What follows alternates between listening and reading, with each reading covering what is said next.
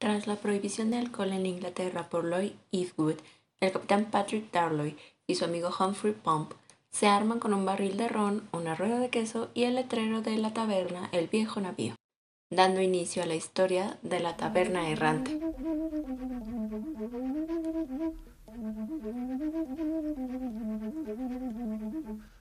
Bienvenidos a la segunda temporada de la Biblioteca del Zorro y el Gato. Muchas gracias a todos los que nos han acompañado desde la temporada anterior y bienvenidos a aquellos que apenas se estén uniendo. Les habla el señor Zorro. Y yo soy la señorita Gato. En esta segunda temporada de la biblioteca les tenemos preparadas muchas sorpresas, libros nuevos, tal vez algún invitado especial. Esperamos que disfruten el episodio de hoy. La novela que les traemos es La Taberna Errante de G.K. Chesterton.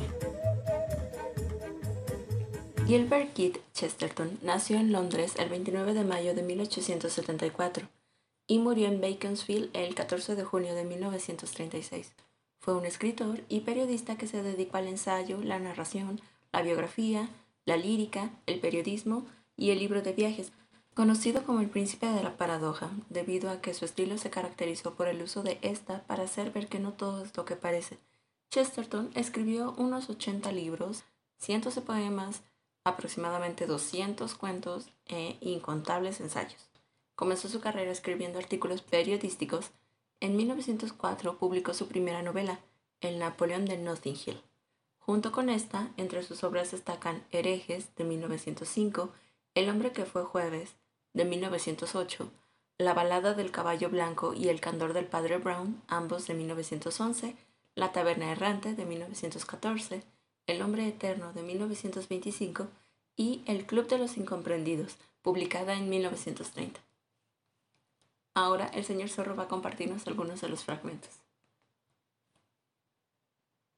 Son raros los hijos de mujer que se han visto obsequiados con el apellido de Pump, y menos aún los que por añadidura han recibido el nombre de Humphrey. Tal era, sin embargo, el caso en el que se encontraba el propietario del viejo navío, cuyos padres no previeron o no quisieron prever que sería llamado Hump por sus mejores amigos y Pump por un vejete turco que no se separaba de su quitasol verde, todo esto lo soportaba el buen tabernero con la sonrisa en los labios porque era un hombre de temperamento estoico. Mr. Humphrey Pump se hallaba delante de su taberna situado en unas inmediaciones de la playa, tras una cortina de manzanos raquíticos, torcidos y salados por el aire de mar. Ante él se extendía un terreno para jugar a los bolos con los bordes muy pronunciados. Inmediatamente después el camino se hundía bruscamente en el misterioso valle umbroso. Mr. Pump estaba exactamente debajo del letrero del establecimiento que, clavado en el césped, consistía en un poste de madera pintado de blanco que soportaba un tablero pintado de blanco también, pero decorado además con un grotesco navío azul, que se diría dibujado por un niño y al que el patriotismo de Mr. Pump había añadido una cruz de San Jorge de exageradas dimensiones. Mr. Pump era un hombre de mediana estatura, pero muy ancho de espaldas. Vestía una especie de traje de caza completado por unas polainas. Se ocupaba en aquel momento de limpiar y de cargar una escopeta de dos cañones, arma corta, aunque potente, que él había inventado, o por lo menos perfeccionado, y que incluso si se la comparaba con los fusiles modernos, no resultaba ni incómoda ni anticuada. Y es que Pump era uno de esos hombres habilidosos que parecen poseer cien manos como Briareo. Él mismo se fabricaba casi todos los objetos que le hacían falta, y por ese motivo todos los utensilios que usaba diferían ligeramente de los que se encuentran habitualmente en otras casas. En todo lo relacionado con los pájaros y los peces, las plantas y los frutos del bosque, resultaba tan ladino como pan o como un cazador furtivo. Su mente era un terreno fértil de recuerdos subconscientes y de tradiciones. Su conversación resultaba enigmática porque hablaba siempre mediante alusiones a la historia local, como si todos sus oyentes conociesen el folclore del condado tan al dedillo como él. Solía contarles las historias más misteriosas y extraordinarias sin que se moviese un solo músculo de su rostro, que se diría tallado en madera nudosa. Su cabellera castaña oscuro terminaba en dos rudimentarias patillas que le daban el aspecto de un jinete de otra época. Su sonrisa, algo pícara y sardónica, contrastaba con la mirada dulce y bondadosa de sus ojos pardos. En definitiva, era un tipo netamente inglés. En general, sus movimientos, aunque rápidos, eran acompasados, pero en aquella ocasión dejó apresuradamente la escopeta sobre la mesa y echó a andar mientras se limpiaba las manos con una gran agitación. Entre la línea verde de los manzanos y la línea azul del mar se perfilaba la silueta de una muchacha vestida con un traje de color cobrizo y tocada con una especie de pamela. Bajo las anchas alas se veía un rostro grave y hermoso, aunque muy moreno. Estrechó la mano de Mr. Pump, que le ofreció ceremoniosamente una silla y la llamó Lady Joan. Me apetecía volver a ver este viejo rincón, dijo, donde nos divertimos tanto cuando éramos unos muchachos. Supongo que no ves casi ninguno de nuestros antiguos amigos. A muy pocos, respondió Pump pensativo, retorciendo su pequeño bigote. Lord Ivywood se ha convertido en una especie de pastor metodista desde que ha heredado el título y solo piensa en cerrar tabernas. Y a Charles le mandaron a Australia porque montó una buena en aquel funeral. Igual se pasó un poco, pero hay que confesar que la vieja señora era verdaderamente patética. ¿Estás en contacto con el irlandés, el capitán Dalroy? preguntó Lady Joan. Más que con nosotros, contestó el tabernero. Parece que en Grecia ha hecho cosas extraordinarias. Qué pena que dejara la Armada Británica. No podía tolerar que insultasen su patria, dijo la muchacha mirando al horizonte, mientras sus mejillas se teñían de grana. Al fin y al cabo, su patria es Irlanda, y es normal que aquello le molestara. Y la que lió cuando pintó de verde al capitán, prosiguió Pomp. ¿Que lo pintó de qué? preguntó Lady Joan. Pintó de verde al capitán Dawson, prosiguió Mr. Pomp con voz inalterable. El capitán Dawson había dicho que el verde era el color de los traidores irlandeses y por eso Dalroy lo pintó de verde. Y es que el bote de pintura que había junto a la valla del jardín que estaban a punto de pintar era una verdadera tentación. Pero la cosa no le benefició en su carrera. Vaya historia, exclamó Lady Joan estupefacta y con una risita muy poco alegre. ¿Podrías añadirla a tu repertorio de leyendas locales? Nunca había oído esa versión. A lo mejor el nombre de la taberna El Hombre Verde viene de ahí. ¿Qué va? contestó Pomp. El hombre verde existe desde antes de Waterloo y estaba a cargo del viejo Noel hasta que no hubo más remedio que cerrarlo. ¿No te acuerdas del viejo Noel? Aún está vivo, según me han contado, y continúa escribiendo cartas de amor a la reina Victoria. Lo que pasa es que no las echa al correo. ¿Y no has tenido noticias recientes de tu amigo irlandés? preguntó la joven mirando a lo lejos. Sí, recibí la carta la semana pasada. Parece probable que regrese a Inglaterra ha estado representando a no sé qué país griego en las negociaciones, pero ya han terminado. Es curioso que haya sido prácticamente su señoría quien ha representado a Inglaterra. ¿Te refieres a Lord Ivywood? precisó fríamente Lady Joan. Sí, efectivamente es un hombre que hará carrera. Ojalá le diera por enseñarse menos con nosotros, dijo Pomp con una mueca. Me temo que no va a dejar una sola taberna abierta en toda Inglaterra. Pero los Ivywood fueron siempre una familia de chiflados. Acuérdate del abuelo. Muestra un poco de tacto, dijo Lady Joan con una sonrisa amarga, al pedir a una dama que se acuerde de su abuelo. Ya me entiendes, Joan, contestó él de buen humor. Personalmente no tengo nada en contra de lo que hizo. Cada cual tiene sus manías en este mundo. A mí no me gustaría que trataran a mis cerdos de ese modo, pero si otros se complacen en llevarlos a la iglesia y sentarlos a su lado en el banco de la familia, allá él. Lady Joan se echó a reír de nuevo. Conoces unas historias increíbles, dijo ella. Me tengo que marchar, Pomp. En otros tiempos te llamaba Hump. ¿Te acuerdas? Ah, Hump. ¿Crees que alguno de nosotros volverá a ser feliz como entonces? Esta vez fue Pump quien fijó la vista en el mar. Supongo que eso depende, sobre todo de la providencia, dijo. Oh, por favor, repítelo. Providencia, exclamó la muchacha. Casi suena también como Masterman Ready. Después de este intrascendente comentario, la joven echó a andar por el camino que había junto a los manzanos y volvió al paseo marítimo de Pebblewick. Mientras extinguía el último eco de esta expansión lírica entre los manzanos que crecía al borde del camino y el bosque lindante, el capitán Dalroy se trepaba en la silla y saludaba con un movimiento de cabeza lleno de buen humor a Lord Ivywood, que se quedó parado en el césped, frío como el mármol, según su costumbre, pero con la boca ligeramente fruncida. Detrás de él había un joven moreno con gafas de recios cristales y un fajo de papeles impresos bajo el brazo. Sin duda, J. Levinson, secretario. Por la carretera venía un trío que a Pomp se le antojó algo disparatado, digno de, de figurar en una farsa cómica. Estaba compuesto por un inspector de policía de uniforme, un obrero con mandil de cuero y finalmente un vejete incómodamente vestido a la europea, pero cubierto con un fez rojo. Decía algo a propósito de la taberna y el inspector y el carpintero que la escuchaban parecían esforzarse por disimular su regocijo. Bonita canción, milord, dijo Dalroy con agradable fatuidad. Le voy a cantar otra, y se aclaró la voz con una breve tos. Mr. Pump, dijo Lord Ivywood con su hermosa voz cristalina. He querido venir personalmente para demostrarle que hemos llevado nuestra indulgencia hasta los límites de lo posible. La fecha en que ha sido fundada esta taberna la coloca de lleno bajo los preceptos de la ley de 1909. Fue construida en vida de mi abuelo, aunque, según creo, tuvo otro nombre. Ah, milord, interrumpió Punk con un suspiro. Preferiría vérmelas con su abuelo, aunque se casó con cien negras en vez de una, más que ver a un miembro de su familia quitando el pan a un pobre hombre. La ley fue precisamente concebida con la intención de acabar con la pobreza, continuó imperturbable Lord Ivywood, y sus consecuencias serán ventajosas para todos los ciudadanos. Se volvió un instante hacia el secretario de pelo oscuro y le dijo, ¿Tiene el segundo informe? Tomó el pliego que le extendía el secretario, se caló las gafas y lo desplegó diciendo, este informe expone claramente que la ley que estamos aplicando tiene principal objeto la protección de las clases más necesitadas y humildes. En el tercer párrafo nos dice concretamente, aconsejamos con particular insistencia que se excluya del comercio ese producto de nocividad reconocida que es el alcohol, salvo, claro está, en los lugares que el gobierno estime convenientes y especialmente el Parlamento y otros sitios de similar utilidad pública. Aconsejamos igualmente que se prohíba la exhibición procaz y desmoralizante de los letreros de las tabernas, excepto en los casos antes aludidos, ya que la desaparición de tales tentaciones contribuirá a nuestro juicio a mejorar la comprometida situación financiera de las clases trabajadoras. Esto bastará, me figuro, para persuadir a Mr. Pond de que nuestra acción, por otra parte inevitable, de forma social no tiene nada de opresora. Sin duda Mr. Pond, desde su personalísimo punto de vista, pensará que es una medida de gran dureza con él, pero, y aquí la voz de Lord Ivywood adquirió su particular estilo oratorio, ¿qué mejor prueba puede darse de la insidiosa influencia de la pérfida bebida?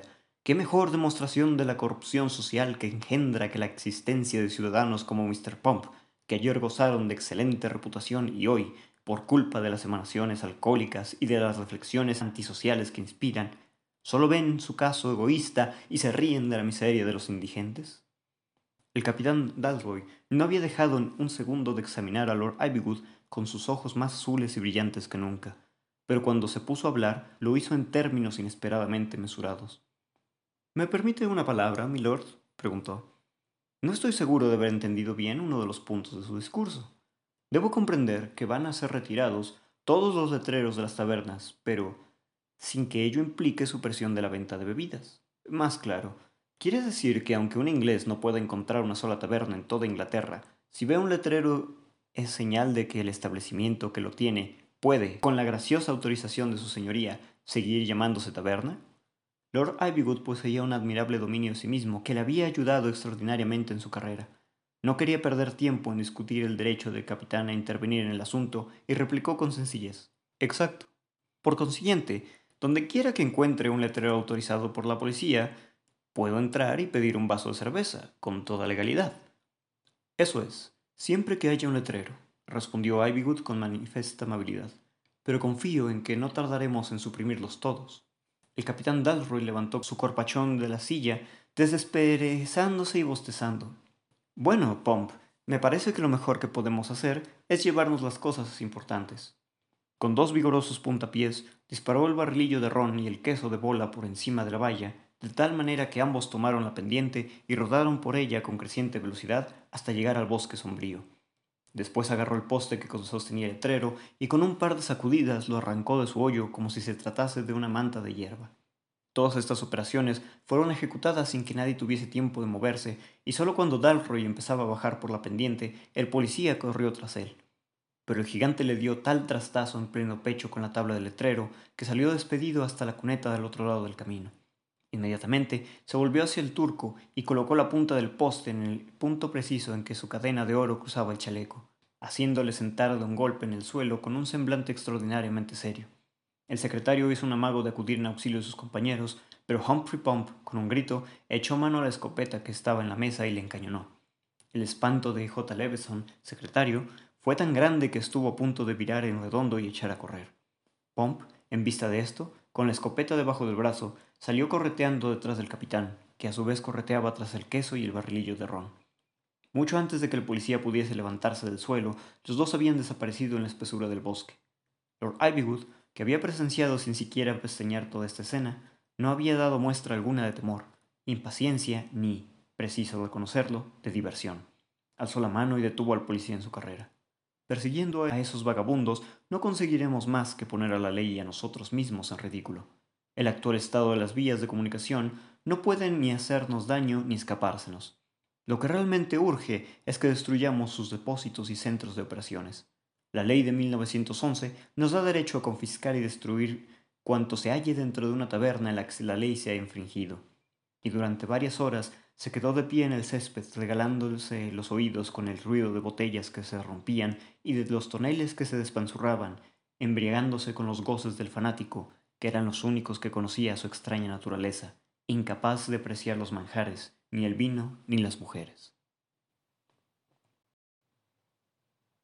Chesterton vivió en plena era victoriana, un tiempo lleno de grandes y vertiginosos cambios a nivel mundial, incluso más acelerados que los que ahora vivimos. Gran Bretaña dominaba tres cuartas partes del globo. La revolución industrial estaba en pleno apogeo y nuevas propuestas científicas, filosóficas y económicas comenzaban a suscitarse. La obra de Chesterton estuvo influida por Dickens y Walt Whitman, lo cual se refleja en su gran sentido del humor, al igual que en su vitalismo, los cuales partían del asombro y agradecimiento por la existencia. Paradójicamente a esto, al considerarlo un misterio, el ser humano debe conocerla mediante los diferentes medios que están a su alcance, la razón, la imaginación, el arte, el misticismo, entre otros. Eran las muchas vías que Chesterton consideraba como herramientas para tener una visión completa del mundo, por lo que criticaba fuertemente la idea del progreso así como los modelos impuestos por los ricos y los intelectuales. Muy al estilo de Sócrates, Chesterton desmembraba tanto a personas de izquierda como de derecha mediante el uso de la razón y argumentación. Era partidario de la vida sencilla, el sentido común y el hombre común, entendidos como aquellos lugares que hermanan a los seres humanos. ¿Qué comentarios podemos agregar del libro, señor Zorro? Bueno, esta es una novela bastante divertida de Chesterton. Creo que yo empezaría hablando del hecho de que es muy divertida la forma en la que mediante la alegoría y la paradoja, cosa que mencionábamos, se burla de esta idea de, ah, sí, estamos haciendo las cosas por el bien de los demás, pero perjudicándolos, que es lo que hace este Ivywood con su idea de vamos a cerrar las tabernas, me encanta cómo mediante los mismos argumentos, tanto de la parte de Ivywood como de la parte de Patrick, eh, son las dos caras de la misma moneda, mientras uno trata de usar una lógica fría, seca y cortante para, desde su visión, tratar de cambiar el mundo para mejor, sin considerar el mundo per se. Y como Patrick, por su parte, usando la misma lógica, encuentra las lagunas y se vale de ellos para darle la vuelta a la situación. También una cosa que me gusta mucho del libro es que incluye varios de los poemas que hizo Chesterton y algunos eh, se pueden musicalizar. Eh, algunas versiones incluyen los poemas en, en inglés, en la parte de los anexos, y es muy curioso cómo Chesterton tiene un gran sentido de la musicalidad, que va muy de la mano con los personajes. Bueno, yo quería agregar que los cuatro personajes principales, podría decir, son Ivywood, el que da bien, en un lenguaje más coloquial, Lady Joanna, Humphrey y Patrick, y pues queda claro desde el inicio del libro que ellos cuatro solían ser un grupo de amigos, pero pues claramente cada uno decidió tomar su rumbo y como Patrick y Humphrey decidieron irse por algo un poco más informal, este, más personal, aventurero, y pues Joanna, aunque no lo quería así, pues tuvo que formar parte de la aristocracia, de la burguesía, que en ese momento se vivía. Pero es muy curioso cómo cada uno tiene sus propias matices sin caer en lo cliché. Por ejemplo, Patrick, por ciertas acciones, podría ser tomado como un personaje imprudente, rayando en lo fastidioso, pero no lo logra. Es como Garibaldi, que para quienes no lo conocen se denominaba a sí mismo un ciudadano del mundo. Ahí donde hubiera una lucha con causas justas, ahí va a estar Garibaldi. Y de hecho se dice que en algún momento en México intervino a favor de Maximiliano I. Entonces Patrick se me figura así. Y Humphrey, más que ser como un Sancho con su Quijote, me parecería que es más bien como un buen compañero, que van codo a codo, siendo lo mismo, porque al final de cuentas dentro de la historia, Patrick y Humphrey tienen la misma relevancia. Y Joanna me da mucha ternura también que desde el inicio le dan esos matices melancólicos, pero no cae en el de soy una damisela débil que vive a la sombra de tiempos mejores, sino más bien ah, ella es proactiva, ella es consciente de que pues puede tomar acción y para cambiar el rumbo de las cosas.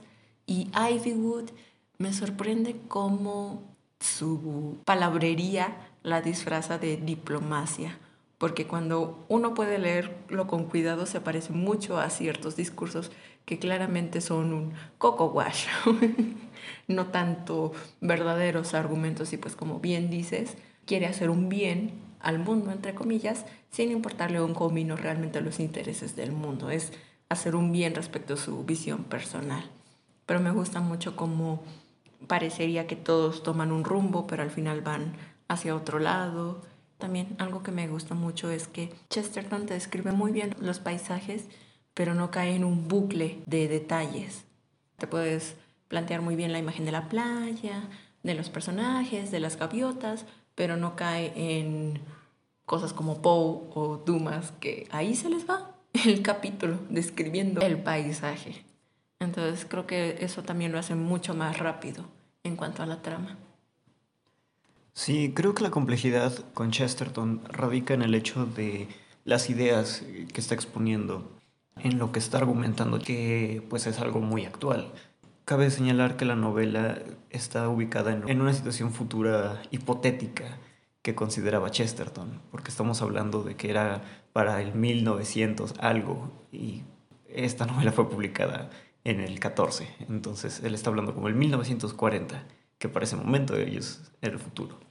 Entonces, lo que queda eh, de trasfondo en la argumentación es todo este tipo de ideas que incluso hoy en día podemos ver de tratar de hacer como esos bienes para minorías o para ciertos grupos o pensar que ciertas ideologías son mejores que otras.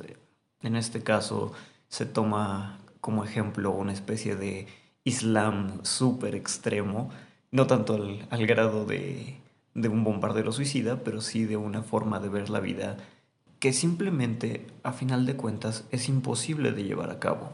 Y por lo mismo, un absurdo. Tiene ciertas incongruencias al momento de decir, se prohíbe el alcohol en todas partes, menos en estas otras. Entonces, esa prohibición termina volviéndose un privilegio que más adelante, conforme uno va leyendo la obra, se da cuenta de que todas estas personas que supuestamente están llevando a los demás a algo mejor, en realidad están sacando provecho para ellos mismos. Y eh, a final de cuentas eso es lo que Chesterton está poniendo sobre la mesa, decir, se necesita sentido común, no, no se necesita tanta eh, retórica compleja, no se necesita dejarse llevar por el fanatismo, sino por la razón.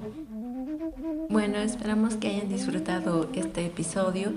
Estamos muy felices de empezar una segunda temporada. Recuerden compartir este o alguno de nuestros episodios anteriores con sus amigos, familiares, como tema de conversación. También recuerden seguirnos en Instagram, arroba biblio-zorrogato y pues también que estamos en Spotify y en Google Podcast. También les tenemos como anuncio que vamos a empezar a tener lecturas dramatizadas una vez por semana y nuestro podcast seguirá siendo dos veces al mes.